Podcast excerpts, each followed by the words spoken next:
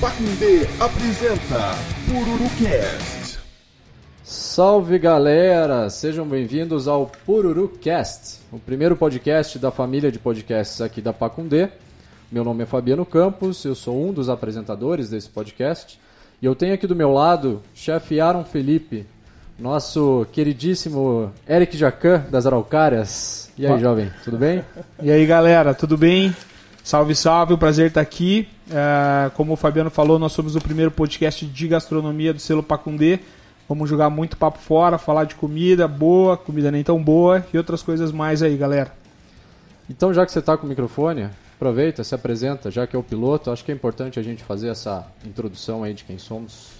Bom, galera, é, eu sou chefe de cozinha por formação, me formei na PUC, trabalhei em alguns restaurantes da cidade, mas faz um tempo eu desempenho um papel na indústria, então já estive dos dois lados, né, da cruz, tanto dos restaurantes quanto de quem produz a comida, e a ideia é poder falar de comida com esse ponto de vista é, misto, né? Você também, Fabiano, vejo que você tem um microfone na sua frente. Você podia falar também um pouquinho sobre você. Falarei, falarei. Bom, eu na verdade sou um clichê ambulante, assim, cara. Eu sou publicitário, mas um publicitário que gosta de gastronomia. Tem muitos por aí. Eu sou um deles. É, mas a diferença é que não sou dos grandes restaurantes, o meu negócio é realmente rangão mesmo, em casa, amigos. É, gosto muito, claro, conhecer culinária fora e aí sim por diante, mas é um pouco da minha, da minha veia essa. E veio essa ideia maluca, né, da gente fazer um programa para bater papo sobre gastronomia. É algo que eu faço muito no meu dia a dia, inclusive. É, gosto de falar sobre isso, gosto de bater papo e realmente trocar ideias sobre, sobre cozinha, sobre N coisas desse assunto. E um pouco da essência do programa é essa, assim. Deixa eu aproveitar já e fazer esse gancho. Então você que está ouvindo a gente pela primeira vez, afinal, é o programa piloto. Não teria como ser diferente, né? Uau! Sensacional essa conclusão, né? É, a ideia do programa é a gente ser muito democrático quando a gente fala sobre gastronomia, porque é como ela é de fato, né? A gente tem vários nichos e segmentos de gastronomia e a gente quer realmente conversar sobre isso. Nós criamos várias pautas legais, onde vão envolver aí desde debates assim sobre temas mais espinhosos, talvez. Temos uma pauta mais técnica, que é justamente esse programa que você vai ouvir hoje. É, temos ainda um bloco chamado Junk Food, que é realmente para a gente jogar papo fora, falar das, das laricadas na madrugada, falar de outras coisas assim. A ideia é realmente que a gente possa falar sobre gastronomia e ser ouvido por todo mundo, quem se interessar pelo assunto. É isso aí, galera. O programa é um bate-papo, né? Que a gente não quer ter nenhum tipo de é, engessamento, a gente quer conversar e a participação de vocês também vai ser muito importante. A gente quer ver muita participação nas redes sociais, quer ver perguntas para os nossos convidados. Afinal, a gente quer tirar as nossas dúvidas e as dúvidas de vocês também. Então, sintam-se à vontade. Aqui é tipo aquele churrascão, certo? Que tem aquele tiozão chato, tem o tiozão legal, tem todo mundo, cara. Então, sinta-se à vontade. É um espaço democrático, tá? Então, só antes da gente seguir aqui, Aaron, eu queria chamar o recado da Pacundê. Vamos lá? Fala moçada, aqui é o Rafael Porto do CastCast. Eu tô aqui para lembrar vocês que você tá ouvindo um podcast produzido pela Pacundê. A Pacundê é um selo da cidade de Curitiba que produz podcasts e que precisa da sua ajuda para continuar com a sua programação e com a sua estrutura. Acesse pacundê.com.br. Lá você pode ajudar a manter a Pacundê funcionando com valores a partir de cincão, cincão por mês. Sendo apoiador, você ainda pode se inscrever em sorteios exclusivos de todos os programas da casa. O CastCast vai ao ar toda terça-feira aqui na Pacundê. Valeu! Muito bom, valeu Pacundê.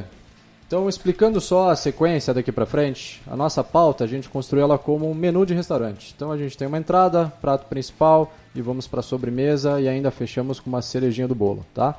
Então, agora começando nesse bloco de entrada, a gente tem um convidado especialíssimo, mas eu gostaria que o nosso Eric Jacan aqui anunciasse, por favor. Alton Perro. Mentira, galera. Então, cara, a gente escolheu, pessoal, um tema, eu acho que é paixão nacional, tá? que é o tal do chocolate. E para isso eu tenho o prazer de receber aqui Cássio Cevalos. Ele é um chefe chocolatier da Barrica Leboa, mas eu não vou ficar dando spoiler, deixa ele falar um pouquinho mais sobre ele. Seja bem-vindo, Cássio, prazer tê-lo aqui conosco. Valeu, valeu, gurizada. Uh, bom, primeiramente, uh, vida longa a esse novo projeto, sucesso, e eu me sinto Muito obrigado. honradíssimo em ser convidado para esse projeto piloto. Então, falaremos sobre chocolate. Né? Eu sou chefe, primeiramente confeiteiro, né? me formei, sou confeiteiro, e ser chocolatier é uma especialização dentro da confeitaria. Então, sou especialista em chocolate hoje, trabalho numa indústria franco-belga chamada Barry Callebaut, e giro o Brasil aí falando sobre chocolate, ensinando chocolate, provando chocolate também, faz Ô, parte do vida tra- difícil, hein? faz parte do trabalho, né? Complexo, É, faz, parte, a gente, a gente se adapta. Mas é isso aí, um grande privilégio. E vamos lá, espero que a gente tenha um grande bate-papo aí sobre chocolates. Maravilha. E já que estamos nessa, primeiro de tudo, por que, que a gente gosta tanto de chocolate? Você tem uma explicação para isso? Ah, Assim, ha- haveria né, ah, explicações técnicas advindas de diversas fontes, mas acima de tudo porque nos dá esse prazer. Primeiro, é um doce, né? Então, assim, ele tem açúcar, ele derrete na boca, ele é reconfortante, ele nos traz boas memórias, porque eu acho que todo mundo, quando criança, chocolate sempre foi uma recompensa para qualquer coisa, né? Faz isso, eu te dou um chocolatinho né? Fez uma, uma boa ação, ganhou um docinho. Então o, o doce faz muito, muito parte da nossa, das nossas lembranças né? afetivas com a família. Isso vai sendo construído, a gente só vai ficando cada vez mais exigente em relação a esses doces. Né? Normalmente o que a gente come hoje não é o que a gente aceitava de, de, de prêmio quando a gente tinha 5 anos, né? mas ainda assim continua sendo um um alimento muito surpreendente e acho que muito descontraído. Acho que toda essa felicidade em torno do chocolate que faz ele um alimento tão especial assim. Sensacional, cara. Eu acho que tem muito a ver mesmo com memória afetiva na lata, assim, é isso, né? Eu lembro muito de infância em relação a isso. Principalmente as porcarias, né? É, cigarro de chocolate, Moedinha. aquela- de as chocolate. moedinhas que eram horrorosas. Guarda-chuvinha, assim, né? Um bloquinho de, de Aquele gordura, chocolate que assim. gruda na boca, no céu da boca, deliciosa sensação. E, e ainda existe, né? Só que não é existe, mais a nossa geração que consome. Não. É a mesma molecada de 4, 5 anos que, tá, que eu sei que consome, porque eu sei que eu já vi, sei que fabrica, né? É, só mudou um pouco a nossa direção. Hoje a gente é um pouquinho mais exigente. Eu lembro que quando eu era criança, eu chegava na lojinha de doce, tinha uma vitrine que era a vitrine dos sonhos. Era doce de amendoim, chuim, mocotó, guarda-chuvinha, bolinha de chocolate. Exato. Hoje em dia a gente olha e fala, é, talvez eu não comesse, É, mas é, naquela mas- época era um sonho. Mas quem nunca, né? Não, acho que faz, faz parte da, da criação, da nossa lembrança. Com certeza, Cássio. E assim, acho que já deixamos a entrada bem saborosa. Vamos adentrar o prato principal. Primeiro ponto, Cássio, que eu gostaria de tirar dúvida com você, cara. Assim, é, pra gente preparar esse programa, a gente foi atrás de algumas pesquisas e uma que me chamou muito a atenção é uma disparidade de consumo, né? Aqui no sul a gente consome em média por ano 4,5 kg de chocolate, enquanto no Nordeste é 1,1 kg por pessoa por ano. Claro que tem questões culturais, mas queria que você discorresse mais sobre o tema, falasse, como você falou, você é um cara que viaja o Brasil, então talvez tenha uma visão mais acurada sobre esse tipo de coisa.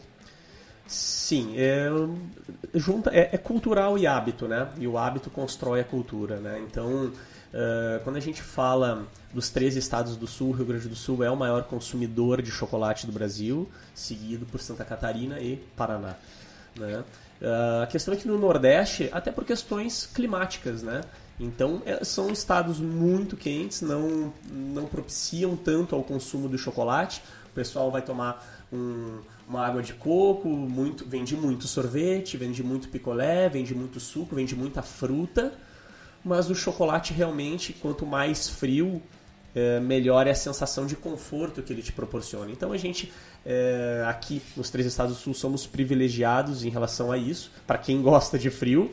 E o frio combina muito com o chocolate. Então, claro, a gente tem uma colonização ah, europeia muito mais próxima dos estados do sul, italiana e alemã principalmente, que tem um hábito de consumo de chocolate muito maior. Então, assim, são características climáticas que, sem dúvida nenhuma, ahn, proporcionam esse maior consumo. O cultural, porque, então, como eu falei, a gente começa a consumir chocolate quando criança porque tem mais disponibilidade. Eu venho de um estado em que tem a cidade de Gramado, que é um parque de chocolates vivo, onde tu anda inclusive. em Gramado, tu respiras chocolate, eh, desde a Páscoa, mas o ano inteiro a cidade gira muito em torno do chocolate. Então isso vai, vai ganhando grandes proporções, tá? Eu, eu não tenho segurança em relação a esse número, tá? Uh, acho que até a diferença é maior, acho até que a diferença é maior dependendo da análise, mas sim, ela existe em função bem cultural e hábitos de consumo alimentar. Só, Pode falar. só para contextualizar, né, galera? ah, os números a gente pegou da Associação Brasileira das Indústrias de Chocolate, Cacau, Amendoim, Balas e Derivados, né? Realmente a tua vivência pode dizer que é diferente, mas só para dizer que a gente buscou esses dados nessa associação. E um parênteses, dados de 2018, né? Exatamente. né? Não são dados totalmente atualizados.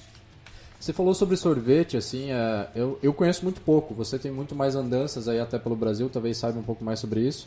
Mas eu tenho pelo menos a impressão que Norte e Nordeste, mesmo que seja o consumo de sorvete por conta do clima, ele acaba não sendo aquela escolha onde você tem chocolate, né? Talvez opções de pícolas de fruta, Fruta, enfim, fruta, sem dúvida. linha, né? Sem dúvida, o foco, o foco sempre vai ser a fruta, ah, produtos mais à base de água e não tanto à base de leite. E aí a gente também tem que lembrar que o consumo, que a produção de leite é muito maior de São Paulo e Minas para baixo e não para cima.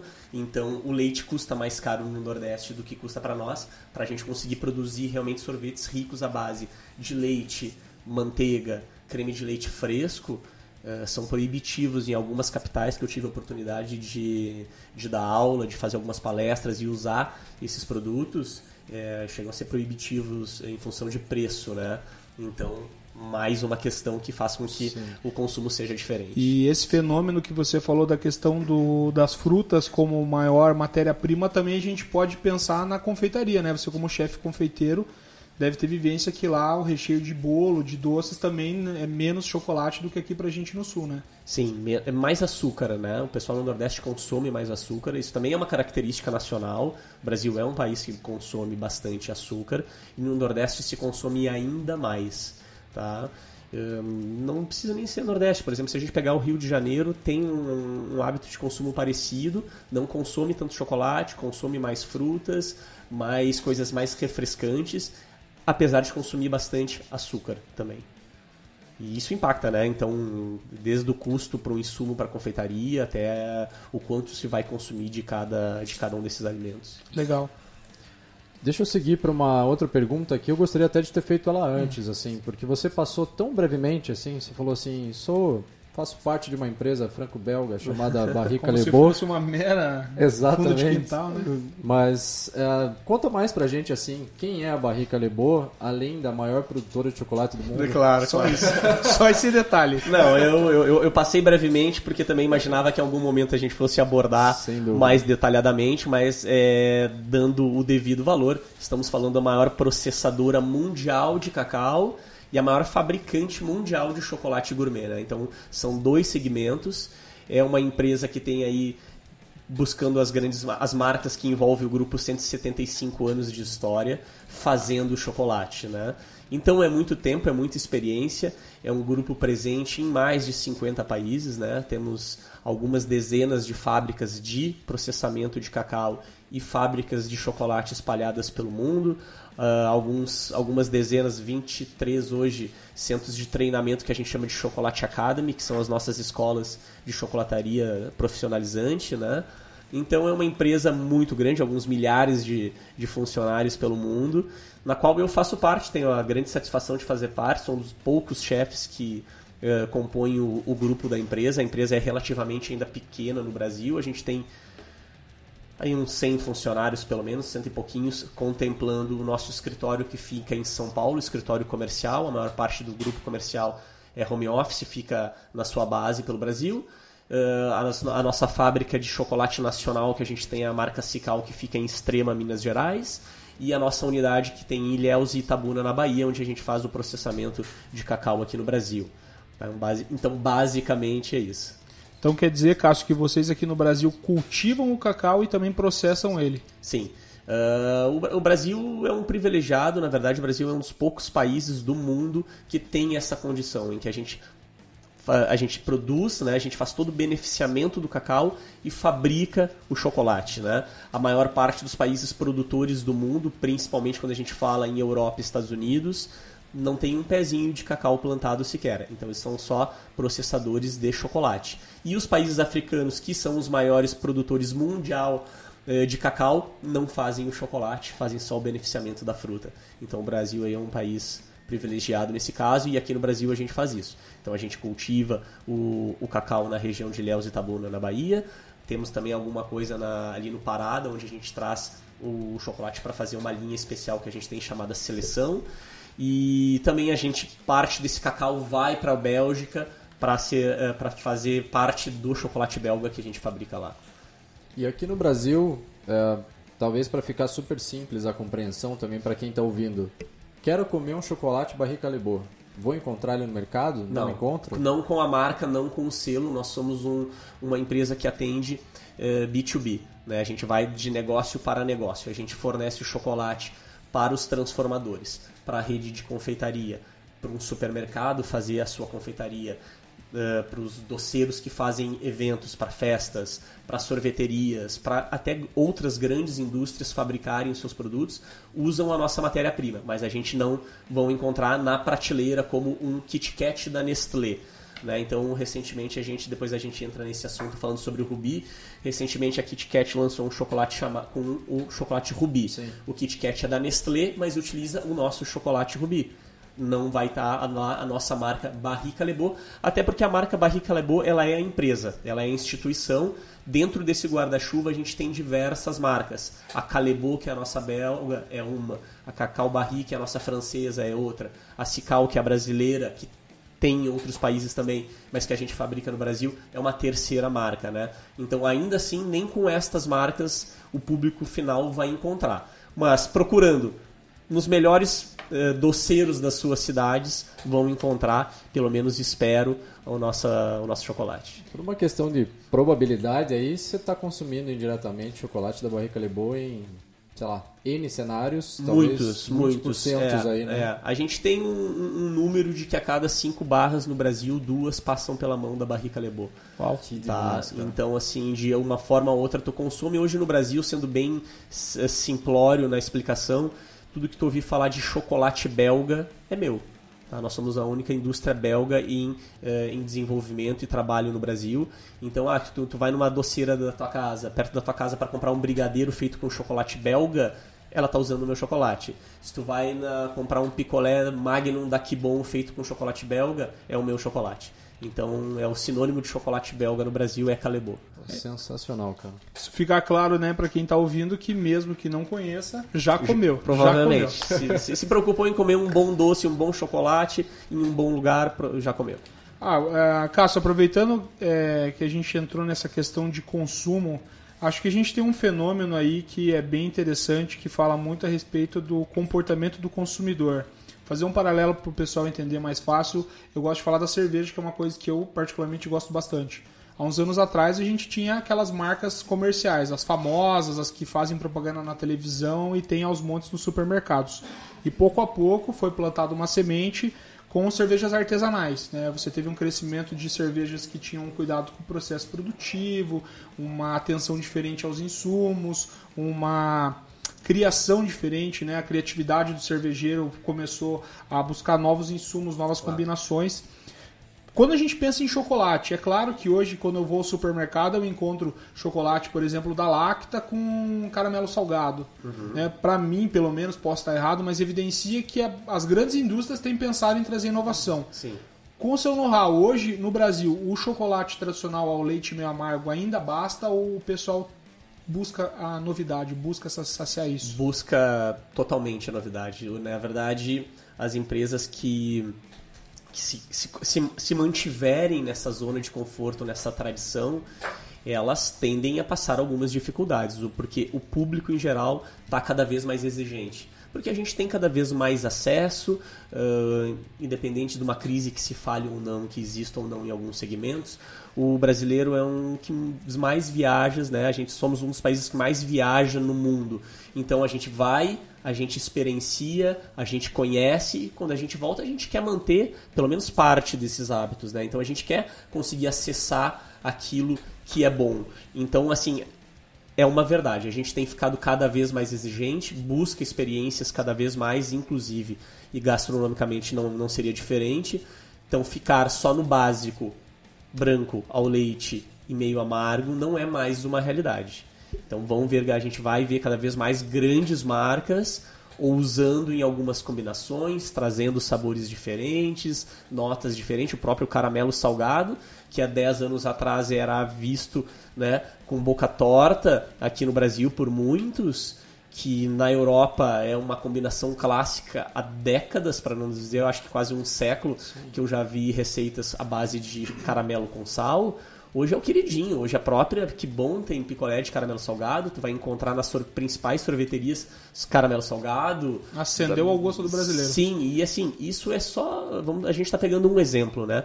Existem diversos outros que, que virão, que já estão no mercado Sim. e que virão cada vez mais. Você acha que essa exigência, assim, é correto falar que é um amadurecimento, assim, do consumidor?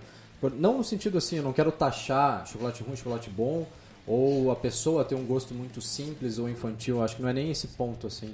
É, ou seja, né? Porque se é amadurecimento talvez tenha Também a ver é, realmente tem, em amadurecer tem, o tem. paladar, né? Não ser tão infantil e, enfim, crescer. Tem, tem muita gente que tem um paladar infantil e que gosta que, assim, é uma coisa que eu sempre falo e... Eu vou citar aqui a, a, minha namorada porque ela, ela é sempre exemplo das minhas dessas Olha minhas colocações. Né? Então a parte ela sempre fala assim: ah, eu, eu, eu gosto. Eu não vou citar as marcas, tá? Aqueles chocolates de supermercados clássicos de grandes marcas. Eu adoro esse chocolate. Isso não é para quem quer comer chocolate, quer, quer comer doce. Perfeito. Tá? Isso é entendi. é açúcar. Isso não é chocolate. Chocolate é outra categoria. É outra. E eu não tô dizendo assim, eu adoro Twix, tá? Adoro sneakers, não tem, tá tudo certo. Uhum. Mas isso não é chocolate tá? Pode até estar tá escrito ali, mas assim, para quem consome chocolate é outra coisa. E, e, à medida que a gente vai entendendo esse mercado, à medida que a gente vai amadurecendo, a gente sim vai se tornando mais exigente. Por que, que a gente é, é, é adequado falar desse amadurecimento? Porque o consumidor também está olhando a saúde. Também está olhando. A gente vive um momento de atenção para tudo, para sustentabilidade, para o plástico, desde a embalagem do produto que a gente está entregando, mas também para o que tu está consumindo, né? Então, assim, hoje o pessoal já olha mais o rótulo. Que tipo de gordura que tem aqui? O quanto de açúcar será que tem? Então, esta preocupação te obriga a consumir melhor porque a gente precisa então ter esse entendimento que um chocolate melhor, um bom chocolate, ele tem uma boa gordura, que é a manteiga de cacau, ele tem uma quantidade muito menor de açúcar. Muitas vezes até esse açúcar não vai ser um açúcar refinado tradicional, vai ser um açúcar de coco, vai ser um açúcar mais saudável. Então ir atrás dessa informação te faz obrigatoriamente ser mais exigente. Né? Então, estar mais amadurecendo em relação ao consumo. E você acha que, assim, amadurecimento são pequenos passos, né? Aos poucos que vai acontecendo. Então, para ser bem prático, assim, é, a pessoa que está super acostumada a consumir o chocolate ao leite, que eu acho que é o padrão, assim, né? Sim. Você acha que o, o primeiríssimo passo, ela vai para um meio amargo, onde tem uma concentração um pouco maior de cacau e essa, essa porcentagem vai evoluindo? Você acha que é, é meio que por aí, assim, que a gente amadurece esse paladar? Sim, eu diria até que dá para usar nos primeiros passos consumir chocolates ao leite que tem um percentual de cacau maior, ou seja, ele vai ser um pouco mais potente. Isso não é, a gente não, não tô falando Curitiba, não tô falando Brasil, tô falando do mundo, o chocolate ao leite é o chocolate mais consumido do mundo, tá? O chocolate mais se vende é o ao leite, porque ele é mais cremoso, porque ele é mais docinho, porque ele derrete melhor na boca, tá tudo certo. Mas os, os próximos passos são mesmo dentro do universo chocolate ao leite, consumir chocolates ao leite que possuem mais maior quantidade de cacau, então vai te trazer mais sabor de chocolate, e depois sim, entrando nos universos dos chocolates amargos, com pouco percentual, vamos pegar lá um chocolate 50%, depois um 55%, depois um 60%, daqui a pouco um 70% já é natural para ti, a partir dos 70, próprios médicos cardiologistas já indicam esse tipo de chocolate para consumo moderadamente, assim com uma, uma, uma, claro. uma tacinha de vinho uh, uma vez por dia, um vinho tinto, não vai ser problema, tá? E chocolates com maior percentual de cacau cada vez mais. Eu, assim, te confesso que a partir de 80 é um pouco desafiador já. Uh, a gente não está muito preparado para chocolates com percentual acima de 80 Dado o nível de ama- amargor Ah, mesmo. dado o assim. nível de amargor, né? ou seja, quanto maior esse percentual de cacau, menos açúcar ele vai ter, ele vai ser mais potente na boca, ele não, porque ele não vai te trazer a memória do açúcar, ele não vai te trazer o conforto que o açúcar te dá para o corpo. Então, por isso essa essa luta ainda para conseguir. Mas só para não me estendendo muito, eh, o chocolate amargo tem aumentado consideravelmente o consumo no mundo e principalmente no Brasil. Claro, a Europa consome muito mais chocolate amargo do que no Brasil, mas o chocolate amargo tem sido mais procurado, tem sido mais experimentado, tem sido mais aceito, está aumentando ah, assim consideravelmente o, o consumo de chocolate amargo Então no Brasil. dá pra afirmar mesmo, assim, a, a gente, a gente, quando eu falo a gente, brasileiros, estamos amadurec- amadurecendo de fato o nosso paladar em relação ao chocolate. Sim, até, e até vou cruzar com a pergunta que o Aaron tinha me feito que eu não concluí falando sobre a questão ah, de como evoluiu o mercado da cerveja ou o mercado de hambúrguer no Brasil. Com o Brasil acontece a mesma coisa, porque existem mais pessoas se aventurando a fazer chocolates ah, e até em casa, que é o que a gente vai chamar de Bintsubara. A Calebo é uma marca Bintsubara, a barrica Calebo é Bintsubara, mas a gente está falando de microlotes, né? Então, assim como a cerveja hoje, não sei se ela está no seu momento de maior amadurecimento no Brasil, eu acho que sim. A gente vive em estados que em Curitiba é um polo cervejeiro É.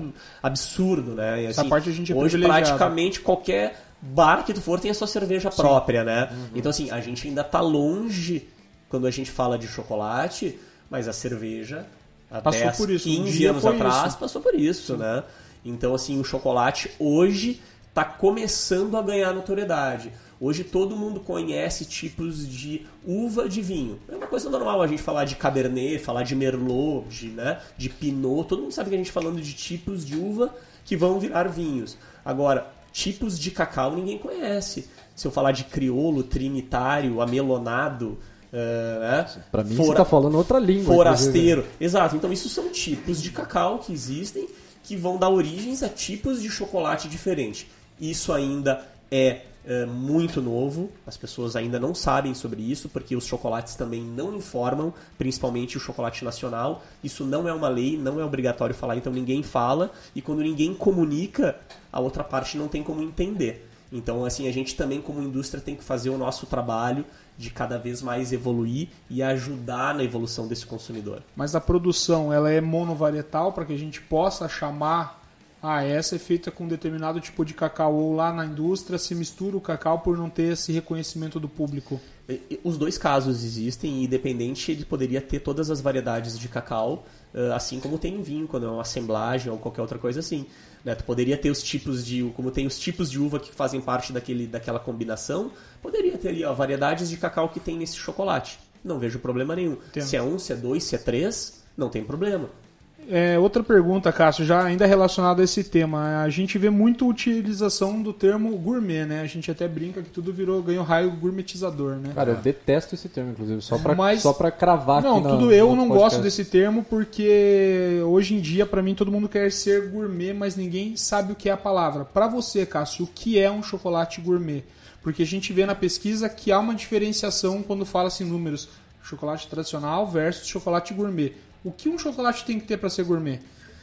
Ahn, acho que como tudo, excelência da matéria-prima e dos seus processos, tá? Então fazer chocolate eh, é uma receita. Chocolate é uma receita que leva alguns ingredientes. Se tu usa ingredientes de excelência, um bom cacau, um cacau de excelência, bem cultivado, com cuidado, com respeito ao produtor, com sustentabilidade, no final tu vai ter um bom chocolate, né? Ou um chocolate de excelência. Então essa excelência do chocolate ou de todos os insumos que envolvem ele, da minha parte é o que eu digo assim, esse é um chocolate gourmet.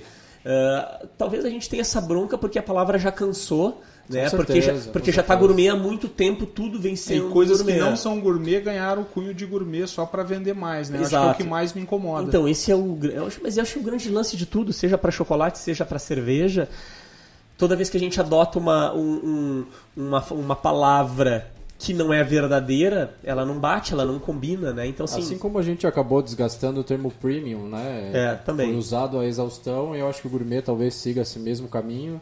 E aí começa aquele movimento meio contra a cultura, né? Então vamos desgourmetizar alguma coisa, assim. E aí entra sem frescura, entra esses Já outros tá assuntos. passando, na verdade, né? Descomplicado, sem frescura. O pessoal já tem usado exato. esses cunhos. Já, já. Só para um dado aqui, eh, que a gente também tirou lá direto da Abicab, é sobre o crescimento, né? Então, 11,6% ao ano do, do tradicional e 20% ao ano do dito gourmet. Eu acho que só corrobora tudo que a gente está falando Exato, aqui, né? Eu exato. acho que é bem é, É é um reflexo desse movimento Isso, todo, o né? mercado amadureci- am- amadurecendo, os fornecedores e eh, desenvolvedores de produto buscando fazer coisas cada vez melhor, chocolates cada vez melhor, combinações cada vez mais inusitadas, só vai fazer eh, aumentar esse número de, de busca pelo chocolate gourmet. Bom, falando dessa questão de excelência, você até pincelou essa questão do rubi. Né? Pessoal, a gente não tem como mostrar aqui o que é um chocolate rubi, mas quem tiver curiosidade, pesquise. A primeira vez que eu vi, eu falei, caramba, jogaram um corantão no chocolate, que legal. Até que eu aprendi que não é o rubi. Explica primeiro pra galera o que é o chocolate rubi, que agora tá na crista da onda. Bom, o chocolate Rubi foi lançado, é é um chocolate mundial, ele é, foi lançado pelo grupo Barry Callebaut no ano passado, como sendo o quarto tipo de chocolate do mundo, né? Por que isso? Então, se a gente pegar as três principais classificações de chocolate, a gente tem o branco, a gente tem o ao leite e a gente tem o amargo. O Rubi ele não se classifica nisso por algumas questões, tá? Então ele é um chocolate muito especial. ahn, ele é feito por um processo muito especial. É um processo sigiloso, desenvolvido depois de 13 anos de pesquisa Sacanagem. né? onde a gente conseguiu aprender a controlar a acidez natural e com isso a cor natural de um tipo específico de cacau, tá? Mas eu já explico essa questão do tipo. Não, vou explicar agora.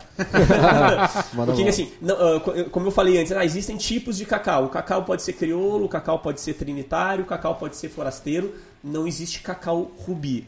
Rubi é, existe dentro desses tipos já existente. Nosso grupo encontrou aonde tem alguns países, e o Brasil é um deles, tá? Hoje eu posso dizer isso. É Brasil, Equador e Costa do Marfim. São três países que produzem cacau, não importa o tipo, que dentro de um microlote de algum lugar muito especial, este cacau pode virar chocolate rubi. Pode, tu pode estragar todo o processo no meio do caminho. Mas se tu souber o processo, tu vai fazer todo. O que, que é o processo? É abrir o, o cacau, fazer a fermentação, secar, torrar, moer e começar a fazer chocolate. Lá nesse processo, lá no pé, a gente consegue preservar toda a acidez original do chocolate, do cacau. Tá, e daí? Acontece que essa acidez original faz com que o chocolate fique cor de rosa. Tá? Ah. Então, praticamente todo cacau, eh, se tu pegar colher no pé, não são todos, tem cacau albino que é branco, tem cacaus de outros tipos, mas se tu pegar quase todo o cacau tradicional e cortar a amêndoa ao meio, ela é avermelhada. Só que à medida que ela entra em contato com o ar, ela começa a oxidar e depois dos outros processos tu vai matando essa cor original. O que a gente fez foi aprender a controlar essa cor original para que o chocolate lá no final tenha a cor avermelhada do cacau, tenha a acidez do cacau. Então hoje o chocolate rubi é um chocolate que não tem adição de corante, não tem adição de saborizante, ele tem notas incríveis de frutas vermelhas. É um chocolate lindo porque ele é cor de rosa e por isso ele foi o grande xodó desse ano e até metade do ano que vem ele promete ser um dos produtos. Ele foi indicado numa pela Forbes, um dos 50 produtos que mais vai se falar no mundo no ano de 2019 e Uau. 2020. Caraca. É, tanto foi a sua ah, exclusividade, né? O rebuliço Foi que um girou. boom. Foi um boom, ele foi lançado, ele foi uma parceria mundial, foi feita entre o grupo Barry Callebaut e a Nestlé. Então o Rubi foi apresentado ao mundo no Kit Kat Rubi, que rolou, eu não sei se ainda tem, eu acho que não tá mais no mercado, não tem mais esse Kit Kat Rubi, porque agora tem um morango rolando aí. Exato, não que- tem nada a exatamente ver. Eu falar isso galera, não. confunda. Não, confunda morango, não confunda chocolates cor-de-rosa com chocolate rubi. Tem chocolate cor-de-rosa tingido com corante, com saborizantes, e tem o rubi que é natural. O gosto dele é natural, a cor dele é natural. Eu não sei se é muito leigo da minha parte, mas vou tentar voltar um passinho ali. Você falou sobre esse controle de acidez e tudo mais, né? É, o, o cacau ele passa por uma torrefação, assim, muito parecido com o café, Sim. certo? É, nessa torrefação, imagino eu que a, a tendência é justamente escurecer, né? Então ele, ele é torrado, então ele escurece muito. Esse controle é mesmo com a torrefação você conseguir ter essa tonalidade ainda rosada, ou seja, talvez ela seria muito mais forte, muito mais vermelha no começo, e aí ele vai se diluindo e fica um rosa claro. Não, ele, assim. ele- é, assim, ele, ele se preserva quase a mesma cor o tempo inteiro, só que na fermentação a gente controla a acidez. Enquanto ele se mantiver ácido, ele manterá a cor. Então acidez é a palavra-chave, Ah, tá? entendi. Só que a torra não pode ser muito alta. Aliás, nenhum chocolate deveria ter uma torra alta, tá? Torra alta, assim como a indústria do café, é uma estratégia para esconder gosto de nada. Sim. Tá? Então, assim, eh, o, o marketing foi muito genioso quando criou o café extra forte, né? E cobram, botam um selo extra forte, nos cobram mais caro por isso. E o café extra forte é o, o ruim do café.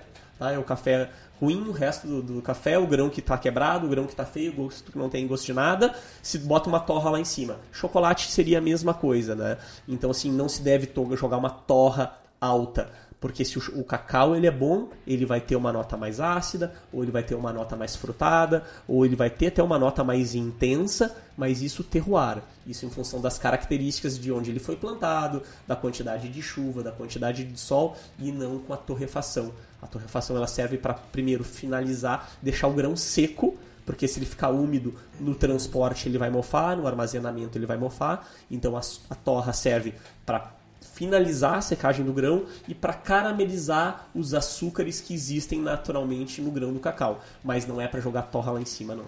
Ou seja, tô envergonhado em falar de cigarrinho e moeda de chocolate. Pelo amor de Deus, né, Faz cara? parte mítico, está no panteão mítico, cara. Não, não há, não há Ah, chocolate hidrogenado que estrague a minha experiência se- do cigarrinho. Se tiver 5% de, de cacau no- na, na Muito. composição daquele produto, eu vou dizer que é muito. É, eu acho legal você falar do café, porque o café, tal qual a gente está falando da cerveja, é um mercado que paralelamente também tem se autodescoberto, né? Sim. É importante o pessoal entender que sabores são diferentes quando você tem um processo que é feito para mascarar. E falando da indústria, né, que é quem está por trás disso. Claro, a Barrica Lebo buscou inovação, buscou algo novo e chegou num produto que é, só experimentando você chega a essa conclusão, né? Eu lembro que quando vocês lançaram em, é, aqui no mercado nacional, vocês levaram o pessoal das distribuidoras e deram chocolate às cegas e comam e digam o que é. E ninguém acertou o que era, exato. que ninguém fazia a mínima ideia que era possível chegar nisso. É, exato. Você acha, Cássio, que no esteio do Rubi outras indústrias vão buscar inovações, não digo nesse tipo de inovação, mas inovações que é, realmente revolucionem o mercado de chocolate? Você acha que a indústria precisa se oxigenar nesse sentido? Precisa, precisa nos, e porque quando tu, tu busca inovação, inevitavelmente tu te qualifica, né? Então, e, e vice-versa, tentar te qualificar te faz ser mais inovador. Então, quanto mais qualidade tu buscar, mais inovador tu vai ter que ser. Ah, é verdade que depois pessoas podem te copiar? Faz parte do mercado, mas ser pioneiro tem as suas vantagens, né? Então a gente não se preocupa com isso. Uh, pegando o gancho, ano que vem chega um, o, o Rubi foi lançado no ano passado, super alvoroço, grande lançamento. Bom, quero lhes dizer que já existe um novo grande lançamento. Uau, tá? capaz, cara. Já existe um lançamento que. Olha, eu não sei se eu ouso dizer que ele é tão revolucionário quanto o Rubi. Ô, cara, não Ma- dá spoiler, ma- cara, não mas, dá spoiler. mas ele vai ser. Vou, vou dar o spoiler em primeira mão, porque quando for ao ar, ele ainda não, não, não, não estará no mercado ainda, tá? Ele deve chegar no final do primeiro semestre do ano que vem, que ele se chama Whole Fruit. O Whole Fruit vai ser o primeiro chocolate integral do mundo. Uau. O que é um chocolate integral? Não é adicionado absolutamente nada a não ser cacau. Então ele é adoçado com a, por- a- com a própria polpa do cacau. Não vai absolutamente nada de sacarose, é com a frutose da polpa do cacau que ele vai ser adoçado e leva a fibra da casca do cacau, tá? Então Nossa, que demais. É. Galera, ouviram em primeira mão no Pururucast, hein? Anota aí, hein, cara. Ouviram aqui. Tá, então assim, não, primeiríssima mão, esse, esse foi anunciado há dois meses, a gente fez o lançamento dele em São Francisco, nos Estados Unidos, só para alguns chefes convidados do nosso grupo, e nem foi, foi- já, claro, já caiu na boca do mundo, já se sabe, porque foi um lançamento com cobertura jornalística, né, mas ainda assim, insiders, assim, o público em geral nem sonha o que vem pela frente. Que demais, cara. Eu tô só imaginando né? Pelo menos o sabor deve ser muito único. É, assim. é, vai haverá um ao leite e um amargo, tá? Um ao leite 40, um amargo 70, são os dois que chegarão no Brasil, e o Brasil vai ser um dos quatro países que receberá em primeira mão no mundo. Só quatro países vão receber primeiro esse chocolate, e o Brasil vai ser um deles. Cara, que então demais, podem ter cara. certeza que no segundo semestre do ano que vem, uma chuva de novidades por aí. O Brasil, então, só para acho que corroborando com tudo que você falou, é um polo importante na estratégia da Barrica Lebonta do mercado de chocolate. O Brasil é a, menina dos olhos da, da Bélgica, tá? O Brasil representa, ainda não tanto em números, apesar de sermos significativos, a gente está ali, não vou ser tão preciso, tá? Mas a gente está entre o décimo e o vigésimo mercado mundial da Barrica Lebô. Eh, Então, e que é muito representativo para uma empresa que tem presença em mais de 100 países. Eh, mas a gente é visto com muitos bons olhos, porque a gente, além de ser um público muito exigente, a gente tem uma capacidade ainda de consumir muito maior. Até se a gente né, retomar os números originais de consumo per capita do brasileiro, é insignificante em relação ao europeu. Insignificante. Só que assim, enquanto um, um país europeu, a gente cresce, vamos lá, num país europeu 1,5% ao ano, no Brasil a gente cresce 30%. Entendeu? Porque lá o mercado já está muito mais saturado. Né? Então aqui a gente tem uma capacidade de crescer incrível ainda. Então não tenha dúvida que o Brasil sempre estará no radar de crescimento do, do grupo Barrica Lebô. Que demais, cara. Bom saber essa informação. Deixa eu seguir para um próximo passo. A gente acabou já falando um pouco sobre o cacau e a gente também acabou citando o Bean to Bar. É, eu queria saber o que você pensa sobre isso, qual que é a tua visão sobre esse movimento e antes disso, ah, explicar para quem nunca ouviu falar do termo, enfim, o que, que significa, o que é de fato o Bean to Bar. Bom, ahn, bom, eu só, só tenho a apoiar porque o Bean to Bar é uma iniciativa que qualifica o produto que existe no mercado. Tá? A Calebô, a, a Cical, a Cacau Barri, todas as nossas marcas são Bean to Bar. O que vem a ser? É uma empresa que faz o seu chocolate a partir da amêndoa do cacau, desde o zero. Por que, que isso pode soar estranho? Porque para que saibam, eu até, sei lá, talvez há 15, 20 anos atrás, eu nunca tinha parado para pensar sobre isso quando eu comprava chocolate eh, numa loja de chocolates do meu bairro. Uma loja qualquer. Vamos pegar pegue aí lojas de chocolate que vocês conheçam eh, em Curitiba. Pô, raros, para não dizer nenhum, faz o seu próprio chocolate. Essa categoria de profissional é o que a gente chama de transformador, ou seja, compra chocolate da Barrica Lebô, derrete, seja Cical, seja Calebô, enfim, qualquer marca, derrete e faz o seu bombom, faz o seu ovo de Páscoa com um chocolate que outra indústria fabrica e não fabrica o seu próprio chocolate. Tá? Então isso é o que separa um chocolate industrial de um chocolate bean to bar. Esta nova onda bean to bar é porque pequenos produtores, pequenos transformadores começaram a fazer os seus próprios chocolates. Não compram mais de ninguém, compram suas amêndoas de cacau no Pará, na- no Tocantins, na, na Bahia e fazem a sua própria torra, fazem a sua própria moagem, extraem a sua manteiga de cacau e fazem a sua receita chocolate. Vou botar o que eu quiser de açúcar, vou quiser, se eu quiser botar uma baunilha, uma fava de cumaru, vamos criar sabores inusitados. Então isso para mim é incrível porque isso mais uma vez qualifica o mercado, tá? O mercado do pequeno transformador, do pequeno, do pequeno fazedor, não transformador, o pequeno fazedor de chocolate, o pequeno chocolatier.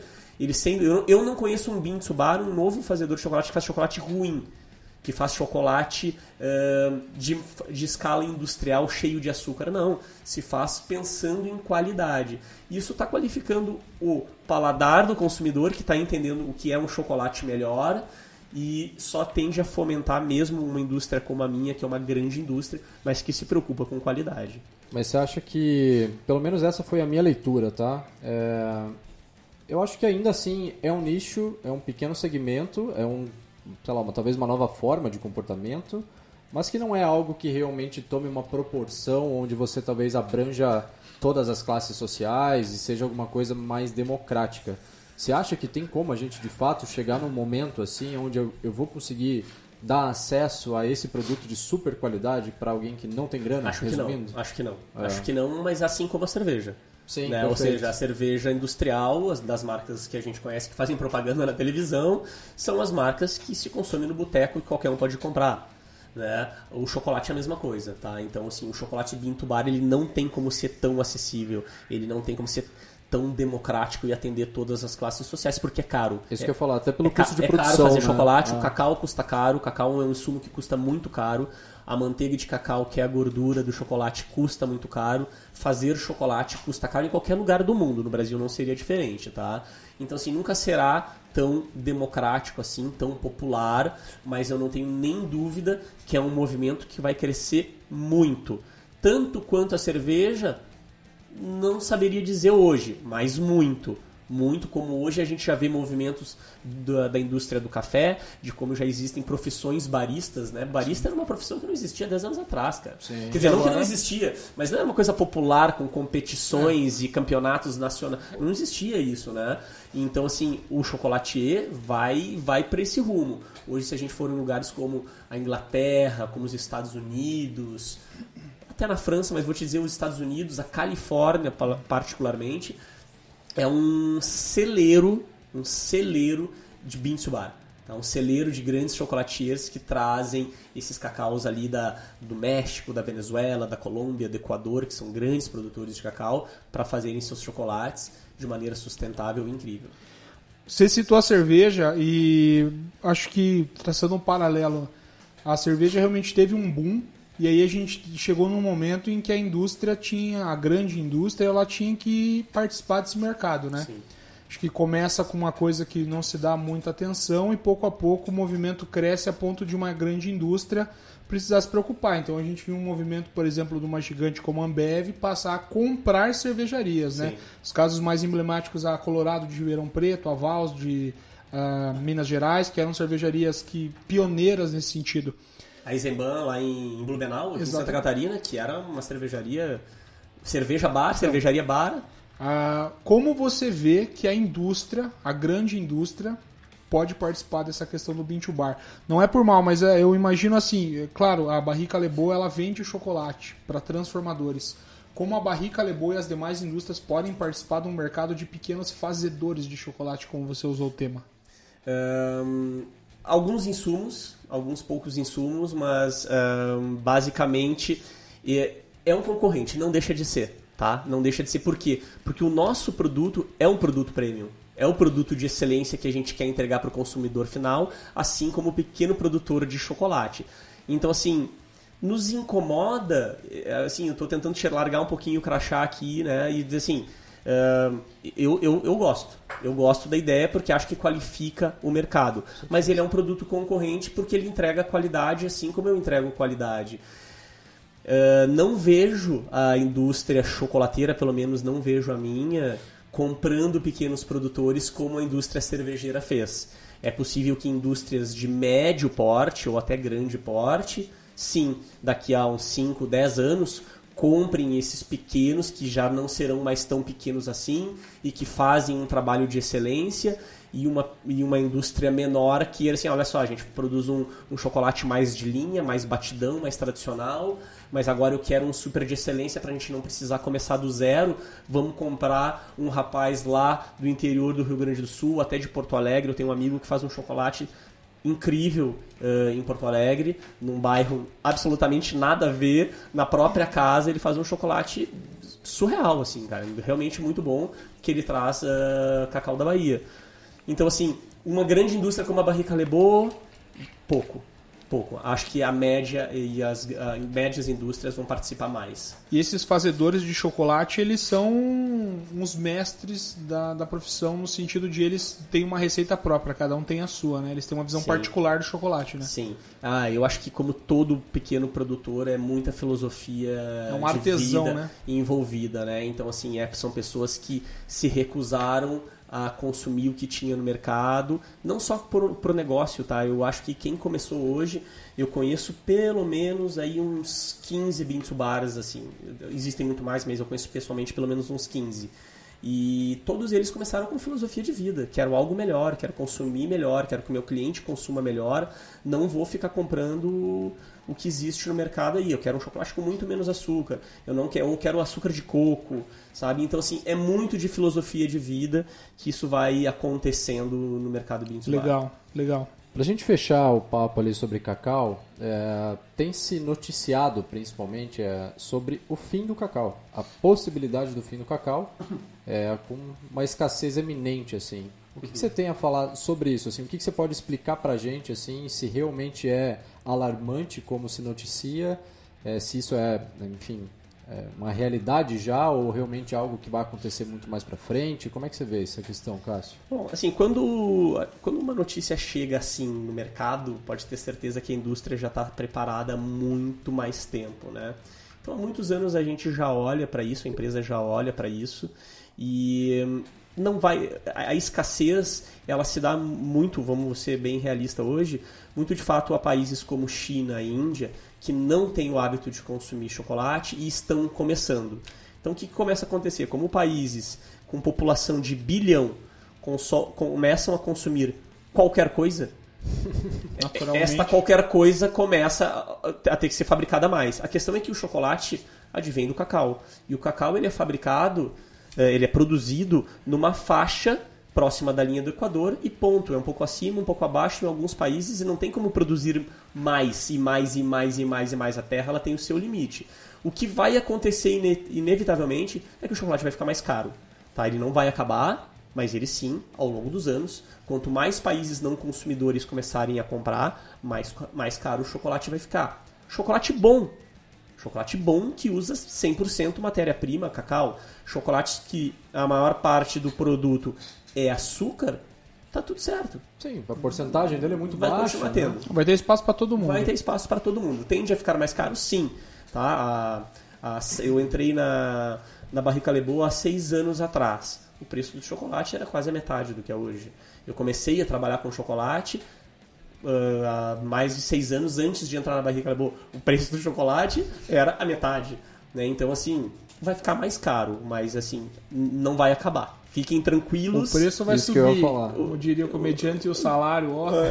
o, o, o, que eu digo como, como parte da indústria, assim, gente, comprem bastante porque vai acabar, tá? Vamos aproveitar para comer. Façam estoque, comprem bastante. Não, vai minha acabar. mulher, se a minha mulher ouvir isso, eu vou estar em maus lençóis, realmente. É, Cássio, a gente falou muito sobre chocolate, uhum. mas assim, cara, você é um cara que tem um caminho desde a confeitaria, como você citou, e talvez inspire outras pessoas né, a seguir outra, esse mesmo caminho. Você dá palestras, você dá treinamentos. Hoje, como você vê que é o perfil do cara que está indo para a chocolataria? E se alguém que estiver ouvindo a gente queira startar no mercado é, de chocolatier, chegar nesse patamar que você está, dá uma dica, traça o perfil desse cara aí para quem está ouvindo ter uma ideia de quem é o chocolatier. Tá certo. Não, hoje eu tenho bastante consciência do meu papel, por mais que eu não seja um, um, um, digital influencer, eu sou um cara que circulo dentro de muitos negócios, né? Eu visito uma média de pelo menos 200 clientes por ano, né? Então, se tu multiplicar isso pelo número de tempo, já são mais de mil clientes visitados. Então, é bastante gente que eu tenho a oportunidade de conhecer e conversar. Uh, o que eu vejo hoje, assim, infelizmente, tem uma parte ruim, mas, é, mas o cenário é muito otimista. O que, que é o ruim? Quem entra na chocolataria hoje entra por acaso, entra sem querer, entra sem planejamento. É meio assim, ah, não tenho o que fazer, vou fazer uns chocolates aqui para vender. Isso é uma parte ruim, porque isso constrói. Não, não é ruim, mas vamos lá, eu estou tentando achar o ponto fraco desta relação, tá? O pessoal entra muito despreparado.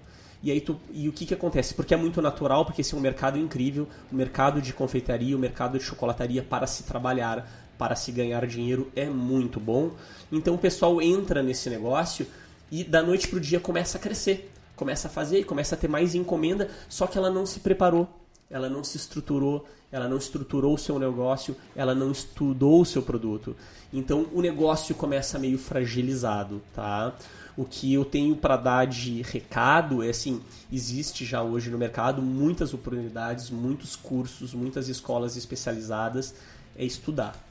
É estude, entre um pouco mais preparado ou já dentro do negócio continue estudando incansavelmente, porque esse é um mercado, como eu falei para vocês já na mesa aqui, a gente já falou do Rubi, que é uma novidade, já falei, ó, o Rubi já nem é mais tão novidade assim. E tem menos de um ano É, que e foi tem, me- lançado. tem né? menos de um ano, seguramente, seguramente 80% da população Nunca nem nunca nem sabe do que a gente está falando, né? E já tem uma outra novidade. Então, assim, então esse é um mercado ávido por novidades, é um mercado muito punjante, é um mercado muito bom de se trabalhar, mas precisa ser construído a partir de muito estudo. Né? A maior parte das pessoas não estuda, são aventureiras, tá tudo bem, todo mundo precisa ganhar grana, não estou criticando, não estou julgando, mas para quem quer se sobressair, para quem quer mandar bem no negócio e se destacar, tem que estudar. Tem que estudar o produto, tem que conhecer. Legal. Galera, estudem. É, não tem como fugir, né? Tem que estudar mesmo. E é né? isso, é pra aí. tudo, né? É isso, isso, quando a isso gente é fala para coisa. qualquer segmento, é A excelência só vai chegar se você estudar pra É. chegar até lá, Sabe né? uma das coisas que eu mais, eu nem, nem sei se era pauta, mas só pegando o, o gancho, é, toda vez que eu dou curso, e eu dou alguns cursos aí pelo Brasil, o pessoal sempre diz, ah, mas chefe, tu consegue a receita? Ah, chefe, tu me dá a receita? Existe uma preocupação enorme com a receita do doce e não com o porquê. Tá, mas por que que se faz desse jeito? Por que que o creme monta assim? Por que, que o- isso aqui tem que estar gelado? Por que, que isso aqui está quente? Por que o termômetro? Então é só receita. Gente, receita tem livros e livros e livros de receita. Tem na internet receita à vontade, não se preocupem em, em só reproduzir receita e sim entender o processo químico e físico que acontece. Para quando tu errar, tu, tu entender, tu saber como corrigir. Né? E para depois não errar mais. Né? É legal que você falou, porque rapidamente uma passagem, né? Na minha faculdade de gastronomia, você entra cru e você quer se apoiar justamente nas fichas técnicas, né? Sim. E eu tinha um professor no segundo período que ele dava dois minutos pra gente ler as fichas técnicas e passava, recolhia todas. Agora vocês vão cozinhar. Exato. Porque ele falava, gente, vocês querem receita? Pega todo o dinheiro que você paga nessa faculdade, passa na banca, compra o livrinho da Ana Maria Braga e vai pra casa fazer receita. Exato. Vocês estão aqui para entender os processos, os fenômenos químicos e físicos inerentes à cozinha. Quando você entender o fenômeno, cara, você faz a receita a hora que você quiser. Exato. Acho que fechamos bem, né? O, o prato principal. Posso ir pra sobremesa? Vamos lá, parte doce. Sobremesa que é bom. É, exatamente.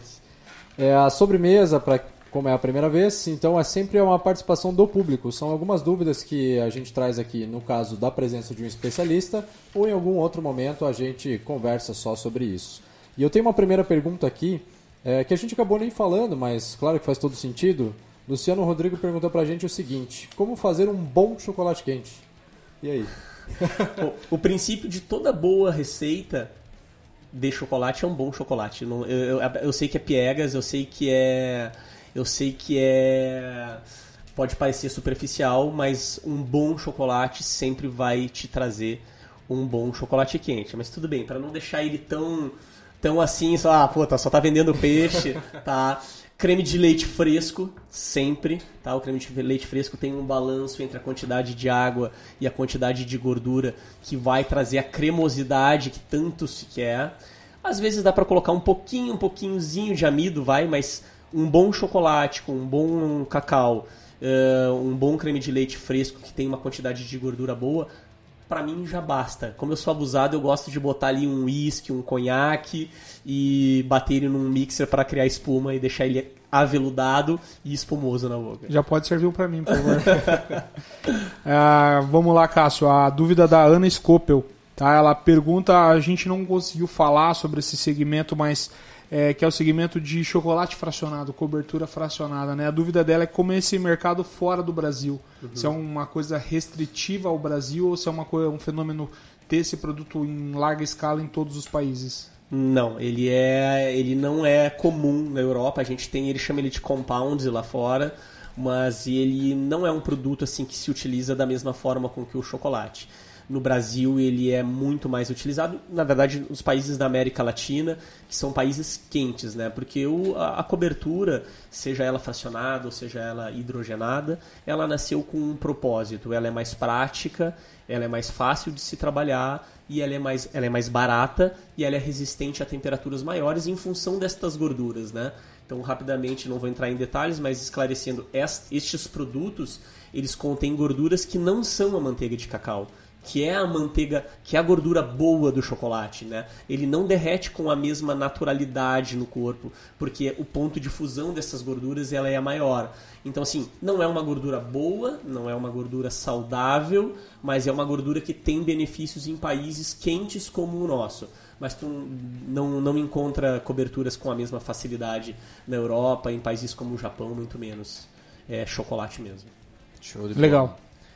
João Firmino, pra gente fechar aqui a- essas dúvidas das sobremesas, eu achei super pertinente porque eu também tinha essa dúvida. Por que os chocolates comerciais ou tradicionais, como a gente chamou aqui, importados, eles são ainda assim melhores que os brasileiros? O que, que muda? composição do chocolate, tá? Então assim, eu vou, eu vou te dizer um- uma coisinha que está nos detalhes e que hum, é, muda em função da legislação. O que é chocolate na Europa, o que é chocolate nos Estados Unidos, não é a mesma coisa do que é chocolate no Brasil. Como quase todo o alimento, ou, ou todo o alimento, o chocolate possui uma legislação mundial. A legislação do Brasil ela é menos exigente do que a, do que a legislação europeia. Então, coisas que são consideradas chocolate aqui não são consideradas chocolate na Europa. Basicamente, a gente está falando de composição de gorduras e de quantidade de sólidos de cacau. Então, no Brasil, quase todo chocolate nacional tem manteiga de cacau, porque senão não seria considerado chocolate, mas possui outras gorduras vegetais, como as fracionadas na composição. O Brasil permite a mistura de gorduras. Numa quantidade menor, tudo bem, mas permite misturadas a manteiga de cacau. Na Europa isso é proibido. Chocolate é 100% manteiga de cacau ou não é considerado chocolate. Caraca, Entendeu? eu não fazia ideia disso. E- Então, demais, assim, a cara. própria legislação já limita a qualidade do nosso produto. Ela está sendo revisada, mas mesmo depois da revisão, se ela for aprovada, ainda assim não fica no patamar do chocolate europeu. Entendi. Então, fechamos aqui a sobremesa. Eu acho que fechamos, na verdade, o nosso menu. Olha aí. E aí agora partimos para a cereja do bolo. Cereja do bolo é um momento quase que fora da pauta para que a gente possa indicar absolutamente qualquer coisa do universo da gastronomia. Seja série, filme, música. Nem um sempre da prato. gastronomia, né? Nosso convidado, de repente, quiser indicar alguma coisa não gastronômica, Tá pode certo, ficar à tá Tá bom, vontade. fica à vontade. A ideia é que realmente quem estiver ouvindo ter uma indicação, uma experiência positiva que a gente teve e quem sabe ele possa ter também. Vamos conversa- começar aqui com o nosso chefe Jacan das Araucárias? Cara, vai pegar esse negócio, hein, cara? Tomara. Cara, eu só porque eu sou gordo usei suspensório uma vez. Só uma vez. Então, cara, a minha indicação pra vocês, galera, minha cereja do bolo vai pro pessoal da Core de Cacau. Acho que a gente falou muito sobre chocolate bom, chocolate é, termo gourmet, forjado aí, cunhado. A gente falou sobre isso. Se vocês não sabem por onde começar, sugiram vocês que moram aqui em Curitiba, comecem por esse chocolate. É uma experiência à parte. Acho que vai muito de encontro com tudo que a gente pôde ter o prazer de conversar aqui. É, experimentem, tá? Não tô ganhando nenhum centavo para falar sobre isso, é porque realmente é muito bom. Fabiano, tua vez, cara. Qual que é a tua cereja do bolo? Cara, não é nova, pra falar a verdade, mas eu quero fazer essa cereja do bolo porque todo mundo que eu converso nunca viu esse filme. Inclusive, vocês já viram o filme Chef, que tem no Netflix? Sim, sim. Aê, finalmente! Primeiro, você assistiu, Chef Aaron? Não. Pois é. Vou botar aqui na minha lista, peraí. Cara, em resumo, é um filme super massa de ver, assim, super tranquilo, ah, que mostra, pra quem gosta de gastronomia, vai pirar nisso, é um filme do John Favreau. Assisti, velho, do Food Truck. É Isso fantástico, aí, cara, velho. maravilhoso.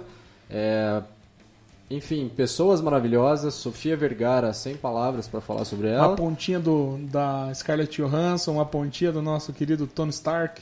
É quase a Marvel aqui, né? Quase um Exatamente, eles da pegaram o filme do Homem de Ferro e transformaram em gastronomia. É isso aí. Gravaram juntos ali, né? Puta, É. você cagou com a minha indicação, cara. Não, não, não. É, o filme é realmente bom isolado, tá? não, não esquece o Homem de Ferro e tal. Isso aí. Mas, resumindo, é muito legal mesmo, assim. Ele mostra a história de um chefe que passa por uma série de, de frustrações lá no, no seu trabalho com críticos gastronômicos. E ele acaba fazendo um meio que um road movie, assim. Ele dá uma viajada pelos Estados Unidos. Então, quem é, curte conhecer mais trabalho de chefe, coisas assim, você vai ver algumas figuras, assim. é, bem marcadas assim na história dos Estados Unidos, na área de gastronomia, e tem uma trilha sonora foda, Gary, Gary Clark Jr. tocando. Cara, é sensacional, é um filme bem, bem bom de ver, assim, é um filme que passa leve e é super família, ele tem uma relação com o filho dele, Isso, então... importante salientar que depois que meu irmão de 16 anos que me ajuda na cozinha assistiu esse filme, ele começou a querer beber, porque eu sou da turma da cozinha. Muito bom. E só complementando, na verdade são duas cerejas, porque o que, que aconteceu? Eles fizeram o The Chef Show, que foi junto com o consultor do filme, que é um cara sinistro, que se chama Roy Choi, inclusive. Ele é, se eu não me engano, sul-coreano.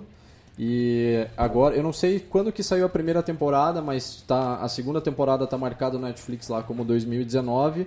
E cara, é passar fome, é passar vontade. Os caras fazem uns rangos assim inacreditáveis, mas também é uma, é uma série aí um pouco diferente. Eles vão em alguns restaurantes, cozinham em, em algumas cozinhas diferentes assim.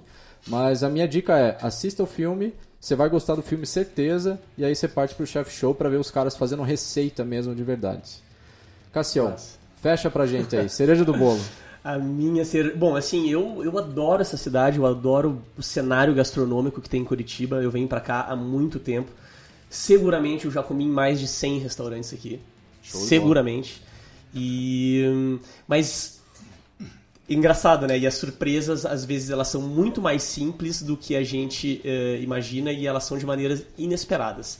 Apesar de tá- ter vindo tanto pra cá, já ter consumido, tipo, muitas confeitarias, tudo, tudo, tudo, tinha uma que eu não conhecia. Ela é muito simples, ela talvez seja muito óbvia pra vocês, talvez nem seja uma grande indicação, que é a Edelweiss. A Edelweiss é uma... Cara, Sensacional, é uma bicho. confeitaria de uma tiazinha, assim, vovozinha. Ela tem meia dúzia de, de produtos para vender, mas ela faz um, um, um casadinho caramelado, casadinho, né? O brigadeiro, doce leite condensado, que é enroladinho, banhado num caramelo. Velho, que é surreal, velho. Eu descobri isso há duas semanas atrás, uma confeitaria que tem 50 anos em Curitiba e eu não conhecia. Foi um, um grande prazer em conhecer. Dizem que o bombom de morango é tão incrível quanto, mas eu não comi porque o, é grande o doce. É a minha próxima missão, é o bombom de morango da Edelweiss. então, para vocês que são de Curitiba, obrigatório. E tem, falo muito da Edelweiss, eu não conheço a coxinha. Eu não comi Comi a coxinha, cara. e é impressionantemente É incrível.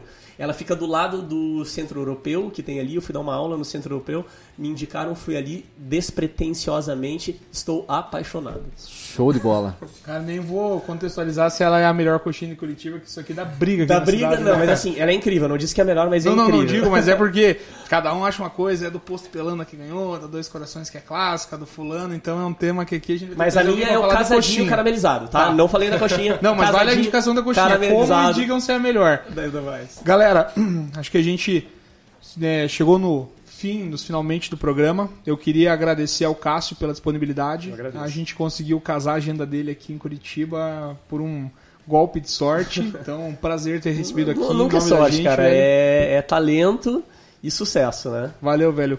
É, queria agradecer também ao pessoal da Pacundê, né? É, curtam os outros podcasts da casa, são todos muito bons. Se você não gosta de esporte, vai curtir uma outra parte, eles têm para todos os gostos.